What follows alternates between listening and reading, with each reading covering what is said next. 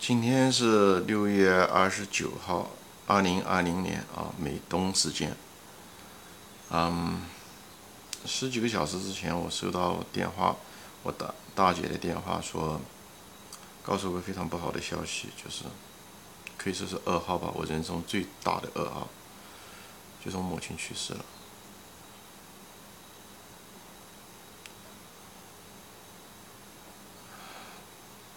我到现在为止，我都无法，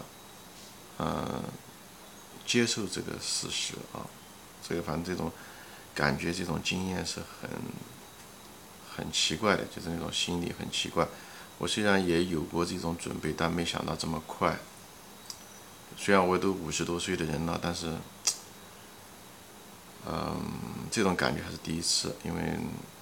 生下来的那一天，你就看到自己的母亲，对吧？以后，你一辈子只有一个母亲。以后，当母亲去世的时候，呃，那那时候很陌生的感觉的，从来没有过的感觉。虽然已经活了五十多岁了，经历过各种各样的事。啊，我母亲是个佛教徒，她现在还在，嗯，中国沧州叫渤海安养院，嗯，一个安养院，呃，是一个企业家。建的一个非盈利性的一个慈善机构，啊，条件非常非常好，可以说是全中国条件最好的佛教安养院。以后他现在在那个安养院的一个叫做往生堂，就人要往生的时候要去世，就是去西方极乐世界的时候，他一个暂时待的一个地方，有边上有人帮他助念。母亲信了，是我大姐，嗯。帮助他信信的佛教，嗯，走的时候很平安，啊，真的很平安，这是我可能是唯一的最大的安慰。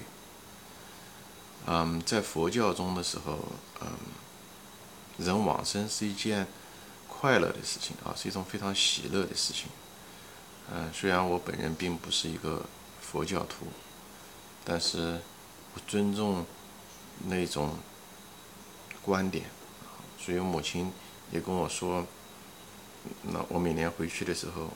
他都跟我说，他死的时候我千万不能哭，哭的话会干扰他去啊往生的路上，因为那个路很艰辛，所以他不希望有太多的挂念在这个世界上。因为母亲这一辈子其实是很苦啊，我在别的节目中也说过，他生下来的就是家里面父母亲都很贫穷。以后父母亲没办法出去，呃，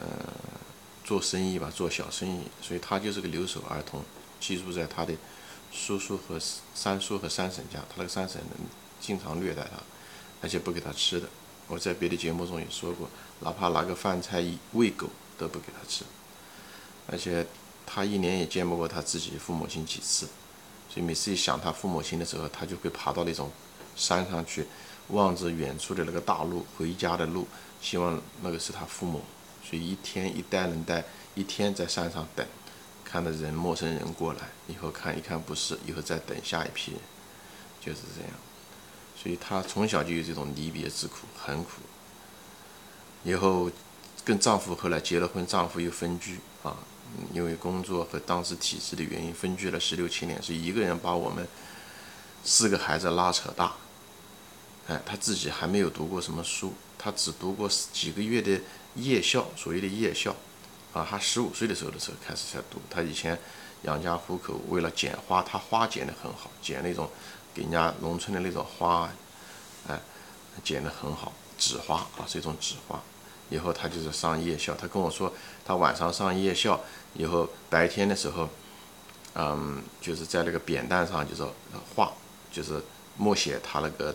前几天写的字，所以他是个非常用心的一个人。虽然这几只学了几个月，但是他后来参加工作，呃，文字啊各个方面都没有问题啊。他还去做的这个技术工，是个车工的活，嗯，嗯，是个非常聪明的人，智商很高啊。所以这也反映着我们家几个孩子最后都在那个年代，八十年代时候，大学录取率只有百分之一的情况下。啊，我们家四个孩子，三个孩子都上了大学，其中还有一个考了这安徽省的那个理科第二名啊，我的姐姐他们叫女状元，所以母亲很聪明，非常非常聪明的一个人，就是文化程度不高，但是因为人生的经历吧，他比较多啊，所以后来把我们培养出来了以后，最后我们三个人在同一年，在九十年代初又同时出国，都拿的这个是全额奖学金，同一年老二、老三、老四，哎，后来。九三年出来，你看这中间二十多年，基本上就没怎么见面。虽然我们也把他带到美国来，给他拿了绿卡，父母都拿了绿卡，但是他还是过不习惯，啊，呃，各种原因吧，最后还是回去了。嗯，所以这一点我觉得非常，作为子女非常愧疚。我的头脑很乱啊，我没有像别的节目讲的那么思路那么清晰啊，因为到现在为止我也没有接受他。过世的这个事实，这个很怪的一种心理，我我很难用言传。当时因为没有母我母亲的话，我想我生都生不下来。我是当时生下来是难产啊，就差几分钟就死了。嗯，我们家也是，他是我，嗯，他我是他最喜欢的孩子，因为上面两个姐姐嘛，所以生到老三的时候是儿子，他也确实，所以他也比较偏爱我。他为人是个。因为从小苦，所以呢知道人间的冷暖，所以他的情商非常非常高，非常高情商，口才也非常好，就交了很多朋友。虽然他自己是一个独生女，我父亲也是个独生子，但是朋友非常多。我们家一旦有困难，总是有那种很真心的朋友帮我们，很多都不需要打招呼的，他们都会来帮。因为曾经我们我母亲都帮过他们的，那种帮都是真心的帮，他自己也没钱。但是那种真心的感动，是人真是很，就包括我们出国的时候借了很多钱，都是他很多朋友借给他的。他那时候都退休了，哎，那时候都是年轻的朋友，嗯，经济条件好的那时候都资助他。后来他信佛，大概最近这几年的事情，嗯，但他信佛信得很深，虽然一辈子不怎么看书，但是他老的时候却喜欢看佛经，一直在念。他念他的法门是那个地藏经啊，所以地藏经其实挺难念的。我这两天我一直在念，因为帮他超度，念起来很很很难念。嗯，那时候他就跟我说，每次回去，一年我一般回去两次。这次因为疫情回不去，要不然的话我四五月份就会回去。我上一次回去是十一月份回去，他就跟我说，他死的时候我千万不能哭，因为往生是一件快乐的事情。但是毕竟骨肉分离啊，我不知道该怎么说。我答应过他，我不哭啊，至少在镜头面前我不会哭，因为哭会干扰他的那个灵魂的升华和走向啊。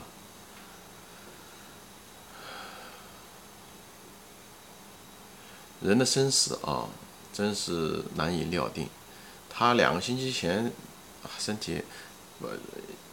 三四个星期前吧。呃，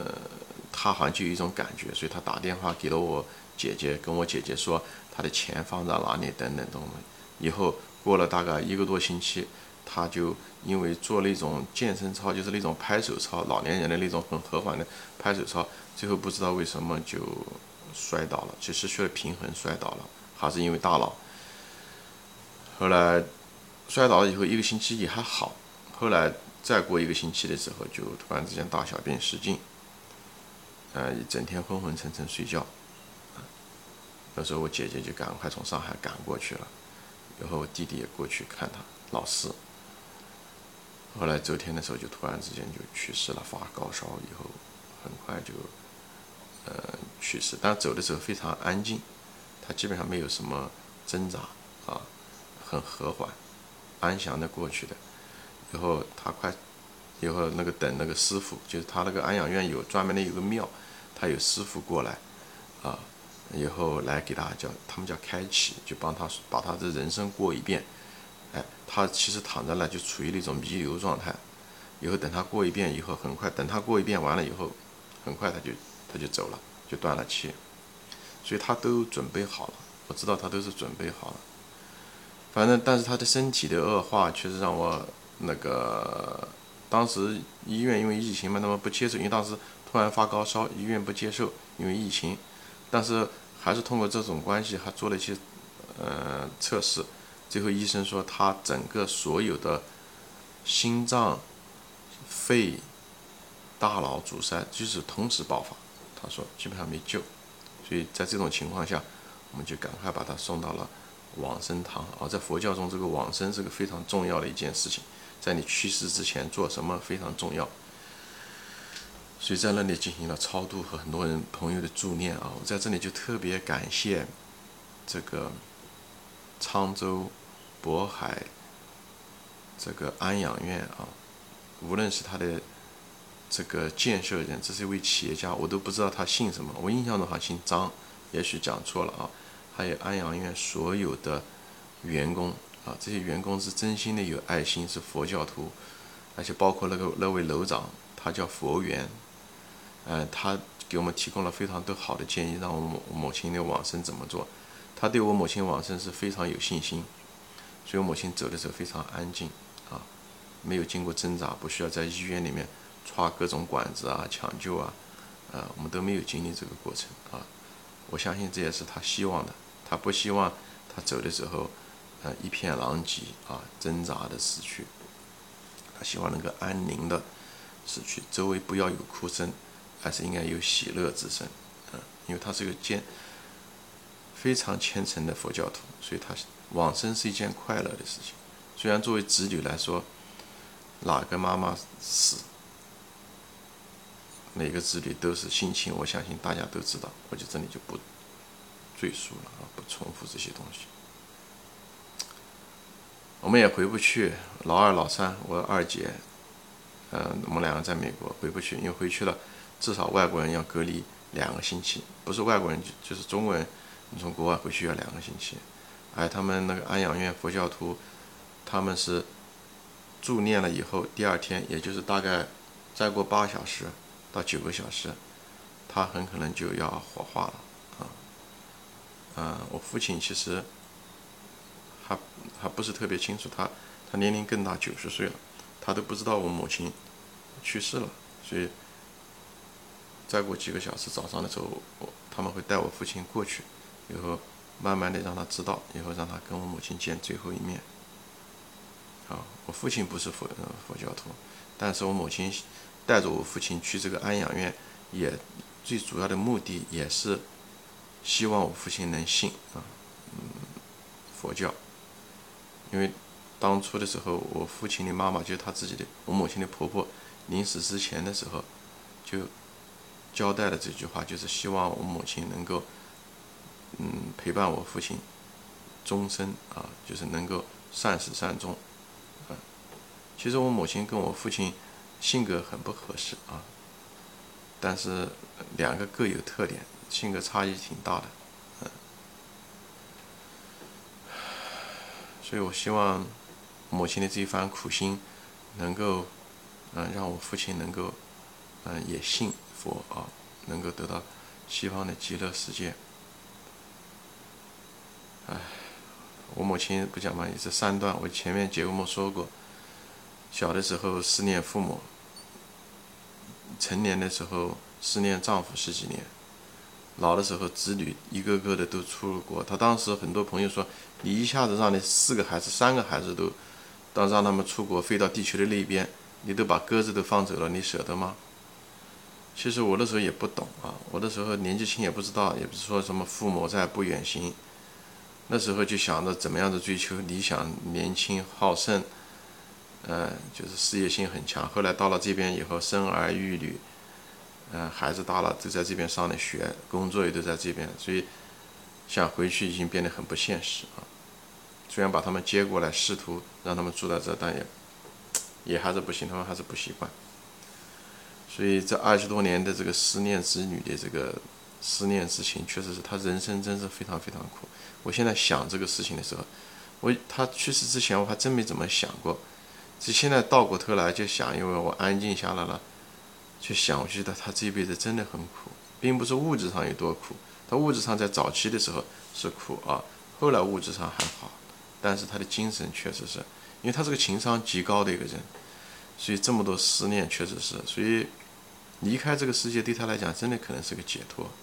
也他也就是准备好了，离苦得乐啊！我就希望我母亲在天堂也好，在极乐世界也好，我就希望她能够一路走好。